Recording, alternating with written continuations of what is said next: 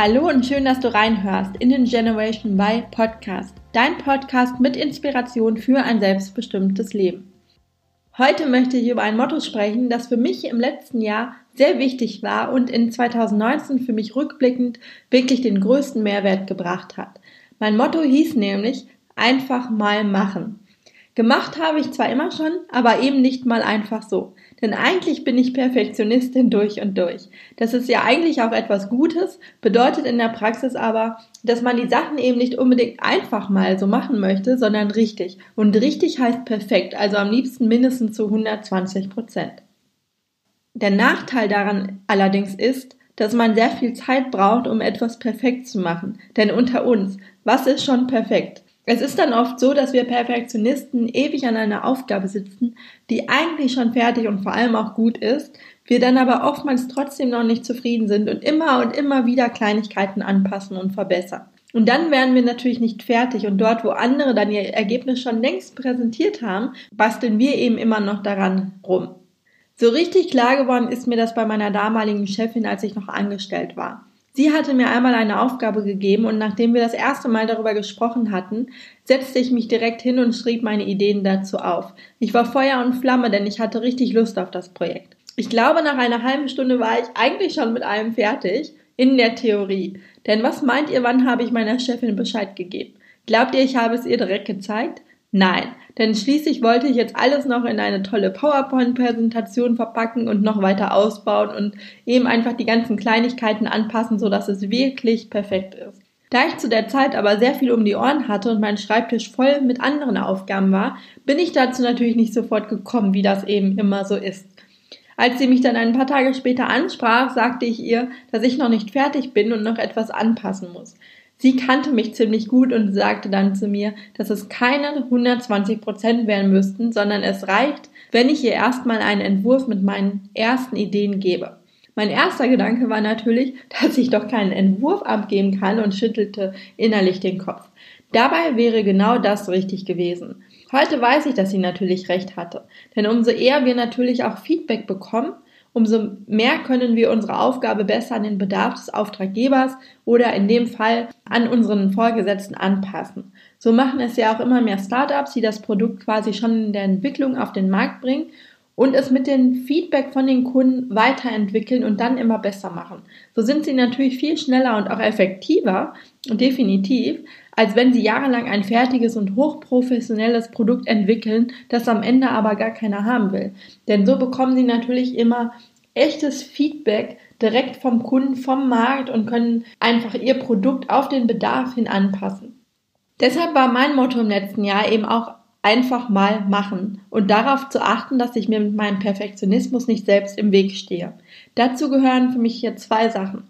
Das eine ist, dass ich Aufgaben oder Projekte auch mal dann abschließe, wenn ich weiß, dass sie zwar gut, aber in meinen Augen eben noch nicht fertig sind. Und auf der anderen Seite, dass ich mit Dingen starte, bevor ich mich eigentlich bereit dafür fühle. Und insbesondere der zweite Punkt ist der, der mich letztes Jahr wirklich vorangebracht hat. Als ich meinen Podcast gestartet habe, fühlte ich mich auch alles andere als bereit. Und es gibt noch viele, viele weitere Beispiele dafür. Auch als ich die Videos für mein Online-Coaching-Programm aufgenommen habe, für die Y-Academy, war es eigentlich ganz genauso. Ich dachte, ich müsste erstmal lernen, wie man mit einer Kamera umgeht, ähm, wie man richtig filmt, ich müsste ein Stimmcoaching in Anspruch nehmen, lernen, wie man vor der Kamera spricht und so weiter. Ich hatte ganz viele Seminare und To-Dos im Kopf, die ich jetzt eigentlich vorher noch machen müsste. Und das sind ja auch alles gute Sachen und auch gute Ideen, von denen ich manche tatsächlich wahrscheinlich auch noch angehen werde. Aber für den Moment war es jetzt einfach gut, erstmal anzufangen.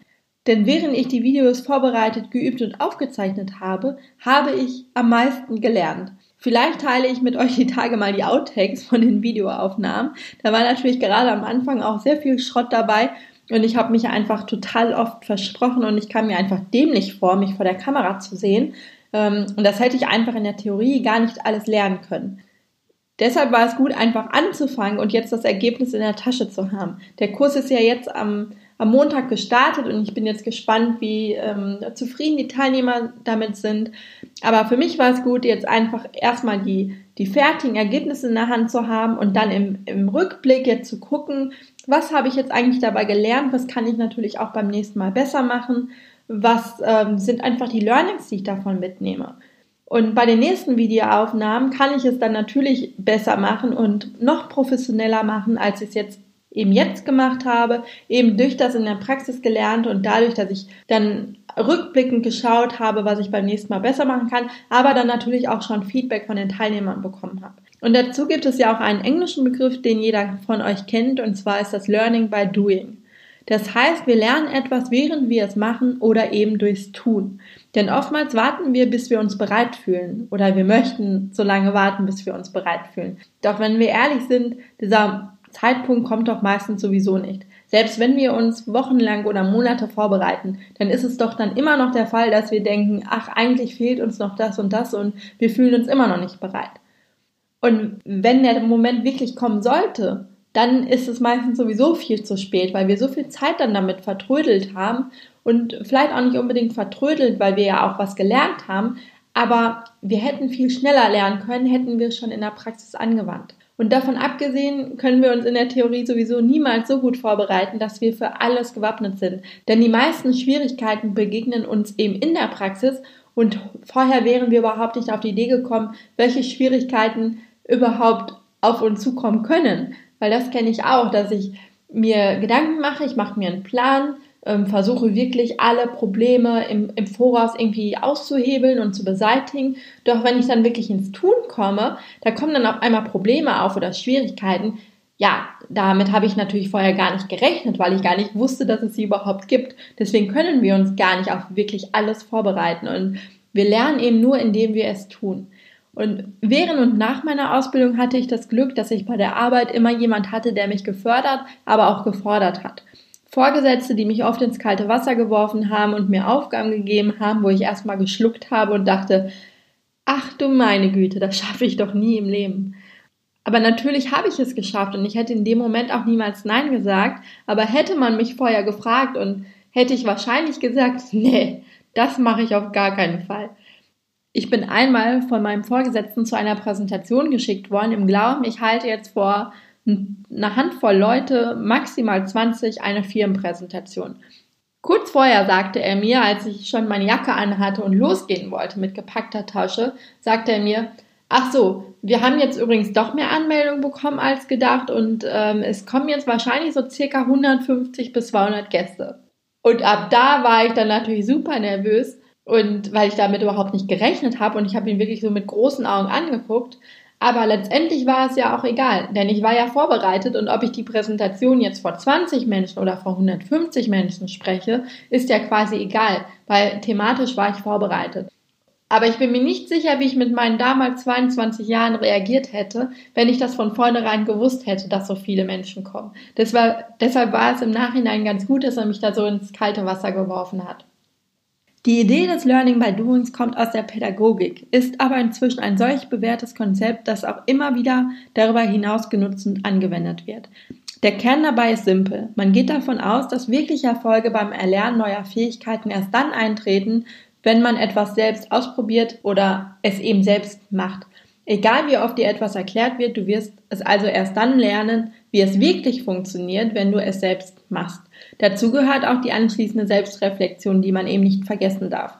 Einfach so, dass man sich die Fragen stellt, was war gut, wo gab es Probleme, was würde ich beim nächsten Mal anders machen.